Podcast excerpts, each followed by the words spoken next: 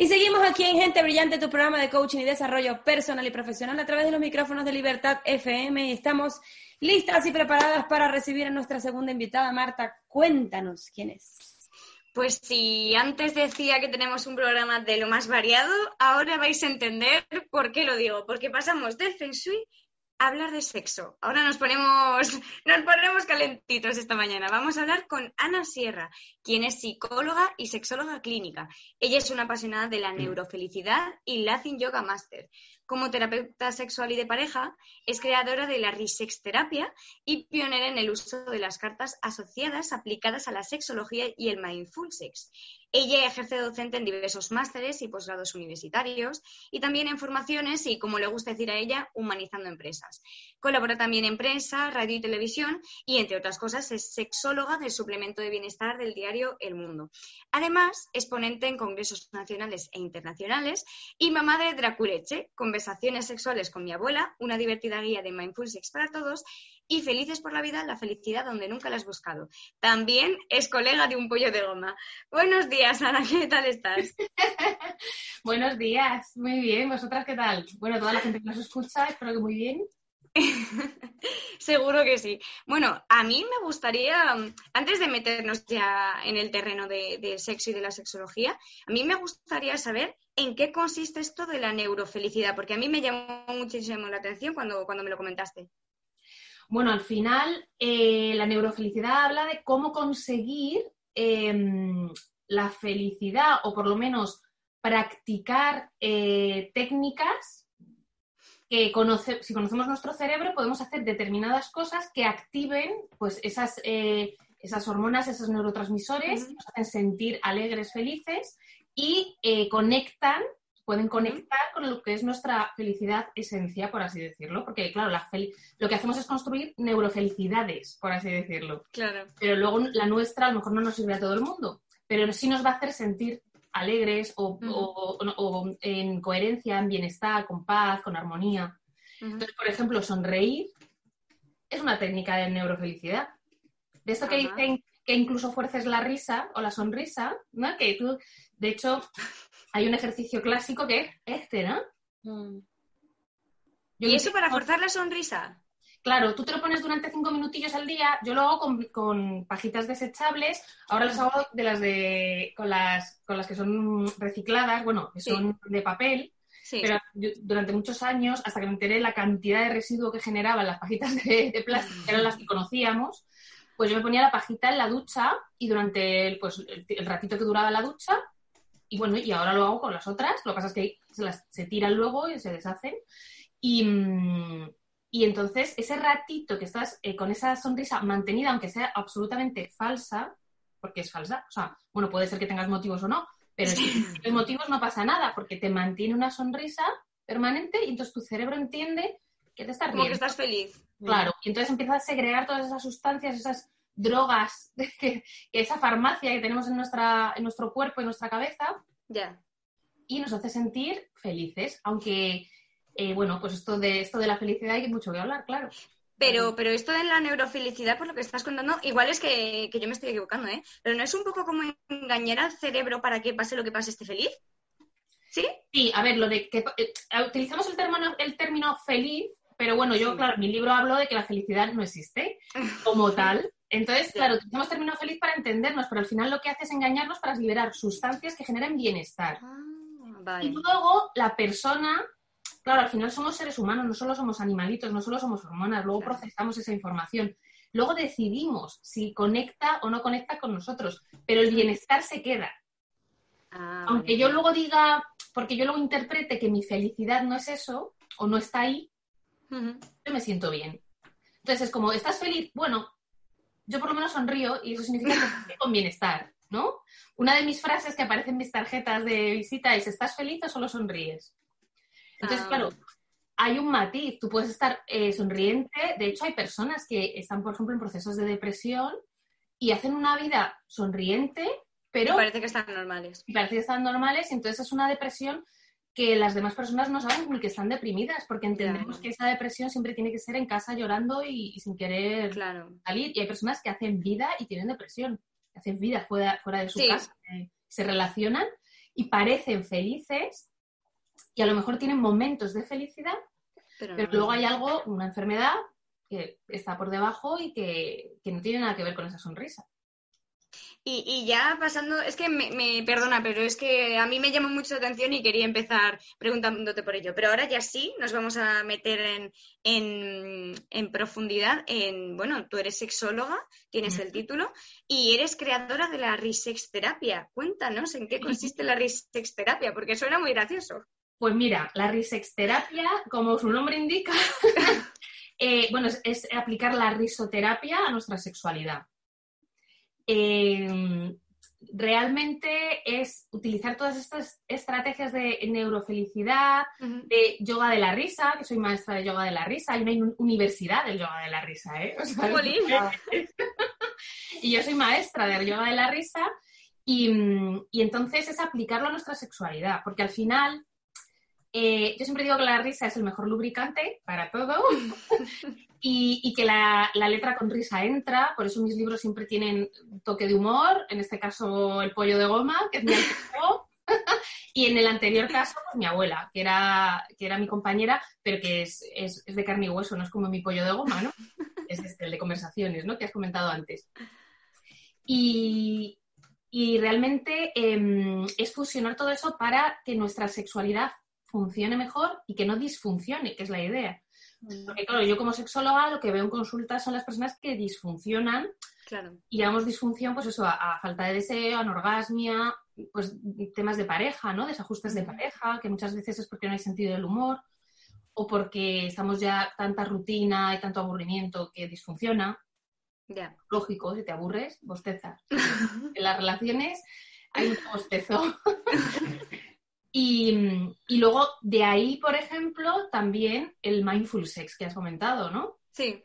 Que es aplicar el mindfulness que todo el mundo conoce, la eh, conciencia plena, consciente, de, lo que, de lo que ocurre en el presente y en el ahora, pero aplicado a la sexualidad. Porque la mayoría de las disfunciones sexuales, de las situaciones que no nos gustan a nivel eh, sexual o cuando lo pasamos mal o nuestros miedos y tal, es porque no estamos en el presente, estamos estamos en el pasado, ¿no? Por cosas que nos han pasado, preocupados, con mm. miedo, tal, o en el futuro, porque estamos preocupados de mm, qué pasará después, eh, lo haré bien, mm, saldrá bien, llegaré donde tengo que llegar, eh, la otra persona le gustará, ¿no? Y entonces, pues Ana, ¿qué, ¿qué, pasa allí, por ejemplo, con el, con el imaginario, ¿no? Porque eh, una de las cosas que quizás más pasa, bueno, eh, aquí yo un, mapa, ¿no? Eh, es el hecho de que, de que la persona, aunque no es, o sea, aunque está en el momento presente, también está muy en el imaginario.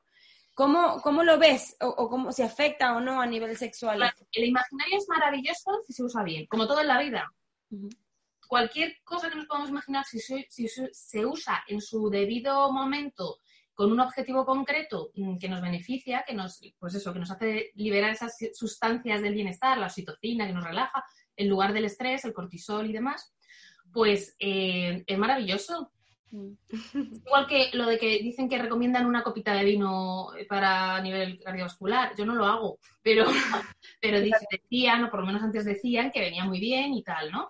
Pero que la botella entera entonces, con el imaginario es genial porque nosotros, eh, las, los profesionales, en, las personas que somos profesionales en sexología o en psicología, lo que hacemos es que es bueno soñar, es bueno fantasear, ¿no? En la sexualidad es bueno fantasear.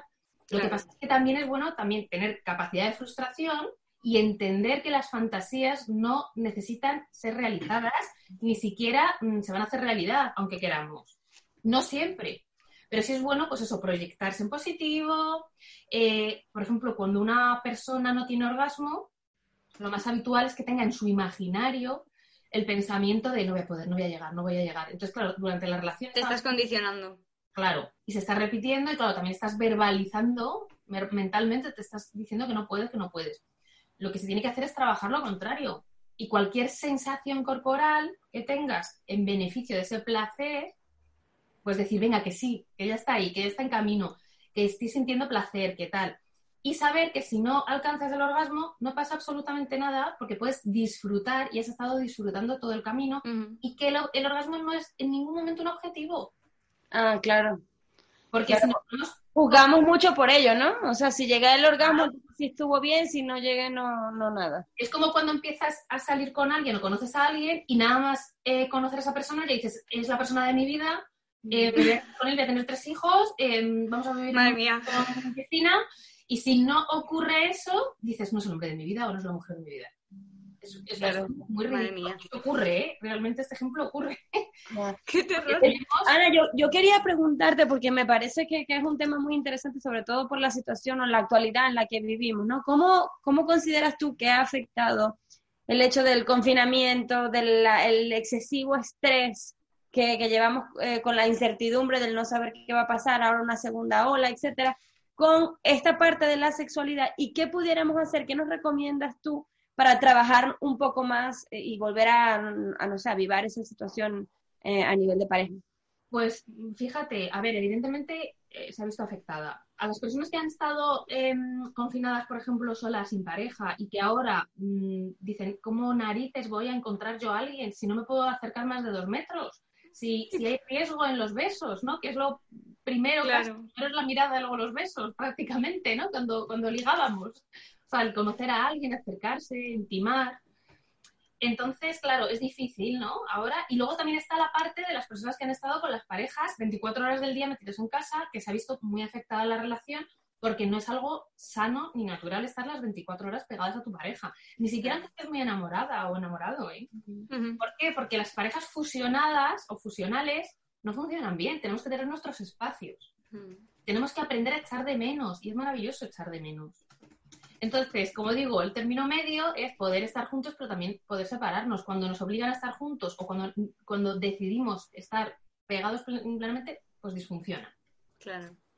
Yo, eh, cuando ahora me comentan el tema de la nueva normalidad en la sexualidad, o sea, la nueva sexualidad, cómo funciona, pues digo, pues mira, eh, podríamos hablar de todo lo negativo. Sí, nos han quitado los besos, que además yo hacía también mindful kiss, o sea, que a mí me han quitado el mindful kiss, bueno, con la pareja, ¿no? Porque si vivo con ella y comparto la toalla del lavabo o la- el trapo de la cocina, o sea, Claro. eh, Claro. con mi pareja, evidentemente no duermo con mascarilla, entonces no tiene sentido. Me voy a dar besos con mi pareja sin problema. Mm. Y se puede, claro que sí. Evidentemente nadie está libre de riesgo porque si salimos a la calle, trabajamos fuera, pero eh, tenemos que seguir viviendo. Pero por otro lado, el tema de reinventarnos en la sexualidad es maravilloso. Nos han dado una oportunidad de oro, o sea, parece que, que lo necesitábamos, lo estábamos pidiendo. Hay gente que dirá, joder, con los problemas que está habiendo por el tema del COVID, como para ahora mm, centrarnos en la sexualidad. Pues sí, También, pues claro. sí, es, es- es que esta forma, la sexualidad forma parte de nuestra vida, queramos o no, porque hay gente que parece como que dice yo la dejo en una percha y me voy al trabajo, pues no, va contigo al trabajo y em, afecta a todas las áreas de tu vida. Claro. Afecta a la autoestima, afecta a, la- afecta a las relaciones personales, Mm. no solo de pareja, afecta mm, a, a- a cómo te relacionas con las demás personas y no es en el sentido de eh, sexo genital solo, ¿vale? O sea, es, somos seres sexuados y sexuales en general.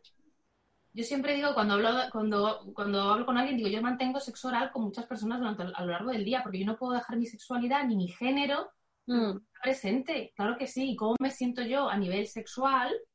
¿Cómo me siento yo a nivel emocional? ¿Cómo me siento yo a nivel autoestima? Afecta. Y eso forma parte de la sexualidad. Por lo tanto, momentazo, o sea, nos lo han puesto para que, para que reinventemos la sexualidad, porque como decía, muchas de las disfunciones sexuales, de por ejemplo falta de deseo, es porque repetimos patrones sexuales que nos han impuesto eh, culturalmente, sobre todo el término este heteropatriarcado, que se utiliza mucho y es que hay que utilizarlo porque es, es una sexualidad hecha a medida de la mitad de la población, por así decirlo, o menos, porque Mm. es hecha a medida de hombres heterosexuales, cis, cisgénero, y que, mm, que no sé si sabe la gente que es lo de cisgénero, estaría trans, ¿no? Pues sería, eh, pues que coincide, por así decirlo, el cuerpo o la mente, por decirlo de una manera muy rápida, y eh, con patrones muy masculinizados a nivel sexual y erótico. Con lo cual, por eso hay muchas mujeres con falta de deseo, por ejemplo, o con falta de orgasmo, pero no, los- no lo tienen realmente.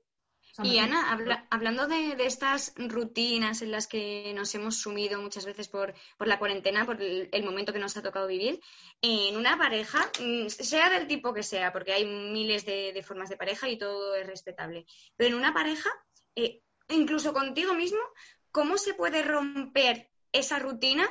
Y, y, por ejemplo, si no tienes deseo sexual o si o si la rutina te consume, no encuentras nunca tiempo, tienes mil cosas en la cabeza, ¿cómo puedes romper con eso y reinventar tu sexualidad? Bueno, preguntaza. Podríamos tirar otro libro totalmente de todo solo esto, que lo haré, lo haré. Pues mira, eh, ahora tenemos la suerte de tener, por ejemplo, varias vías, aparte de las que teníamos. Por ejemplo, antes teníamos el el presente, el contacto físico, mm. eh, el teléfono. Ahora tenemos mm, pues temas virtuales, o sea, temas eh, de eh, comunicación durante todo el día, mensajes directos, mm. lo que llamamos ahora sexting, que es coqueteo por redes, pero también se puede, se hacía por teléfono. O sea, que no es nada nuevo. Lo, que pasa es que lo asocian mucho al riesgo de enviar fotos y que luego las utilicen, que eso sí es delito. ¿Vale? Mucha gente piensa que el sexting es, el sexting es delito y no. Coquetear en redes sociales y ligar y enviar incluso fotos no es delito. Lo que es delito es compartirlas. Claro. Compartirlas directamente o si te las envía alguien, que las compartas tú de alguien, ¿vale? Eso sí es delito. Es delito y además es de gente que no tiene mucha empatía y que debería trabajarla. Entonces, em, tenemos muchas vías, pero sobre todo la vía más importante es esta. O sea, es ser consciente de la necesidad y em, el placer que, resulta de todo esto, ¿no? O sea, no es solo necesidad de ¡ah! vivir de lo, sino el deseo, ¿no? Es decir, la actitud, yo deseo mejorar esta relación, yo deseo avivar la llama de la pareja, mm. deseo, que al final el deseo es motivación. Claro. No es otra cosa, en el ámbito, en este caso, de pareja o sexual, erótico, pero eh, lo que nos ayuda a levantarnos por la mañana a pesar de tener sueño, eso es motivación o necesidad. O que es lunes y hay que hacerlo. te toca, pero al final, si lo haces es porque o, hay, o bien hay un sueldo detrás y entonces te motiva el sueldo, aunque no te motive a lo mejor el trabajo, por desgracia, o tu trabajo, o tu hijo, o tu hija, otro que le quieres y lo haces porque sabes que tienes que, atenderlo, ¿no? Y, y, que es bueno, ¿no? Para, todos. Entonces, todo ese procesamiento tiene mucho que ver con el deseo. Entonces, ¿qué pasa? Cuando no hay deseo en la pareja, dices, ¿cómo voy a tener deseo de levantar, o sea, de, activar esa llama? Pues te lo tienes que proponer como la sonrisa. Y me explico, no que tengas que obligar a mantener relaciones sexuales genitales con esa persona, pero a lo mejor sí relaciones sexuales no genitales, como por ejemplo, empezar a mirar más a los ojos a tu pareja. Eso es un tipo de relación sexual, de hecho, una de las más íntimas hay parejas que llevan años juntos y cuando les propones que se miren a los ojos, les da esta vergüenza. Wow. Porque hacía tanto, desde que eran novios, no se miraban a los ojos. desde que estaban enamoraditos del principio, no se miraban a los ojos. O, por ejemplo, la caricia. O las caricias verbales, ¿no? Las caricias verbales son pues, los comentarios bonitos y positivos. Hay un ejercicio que es pilla a tu pareja haciendo algo agradable, ¿no? Entonces, no solo te sirve a ti para ver que tu pareja sigue siendo agradable. bueno, si no le empopillas nada haciendo agradable, esto hay que trabajarlo en terapia, claro. A ver qué pasa ahí, porque no hace nada tu pareja agradable, a lo mejor es que no hace nada realmente y tendría que cambiar muchas cosas, o que tú no sabes ver, no sabes apreciar esas cosas agradables. Pero pues, es que hay infinidad de cosas. Entonces, claro, luego hay que decírselo a la pareja. Cuando haces esto, cuando, cuando haces la cena, mm, me gusta ver me gusta, me, sabe más rica la comida, por ejemplo, Cosas así que son los cumplidos que no tienen por qué ser falsos. La idea es. Claro. pero luego también hay cosas que podemos forzar. O sea, aparte de la mirada y tal, em, la que es la sonrisa, sonreír más a nuestra pareja, a lo mejor no nos sale, pero pues lo mismo tenemos que recibir todo Hay que intentarlo. la pareja con la sonrisa, ¿no? O sea, en ese sentido forzamos. Y fijaos, incluso si ya vamos al tema genital, cuando una persona no tiene orgasmo, hay unas técnicas que se llaman de desbloqueo que son forzadas. O sea, no significa que la relación sea forzada, por supuesto, que esto quede clarísimo, que es consentida, consensuada y deseada, pero para alcanzar el orgasmo y dejarnos llevar, se eh, realizan unos ejercicios respiratorios, unos movimientos corporales forzados, o sea, intencionados, para facilitar que el cuerpo y la mente se dejen llevar y que, y que todo fluya. O sea que en el yoga de la risa se dice el fake it until you make it, que es fíngelo hasta que lo consigas. Y bueno, Mm. and you became, que es como... mm, eh, y, sea, y se conviertas en eso, ¿no? Al final, ¿no? No solo sea fingirlo siempre, sino que al final nuestro cerebro aprende, es muy flexible y Claro. entiende que tienes que hacer ese tipo de cosas porque le hace sentir bien.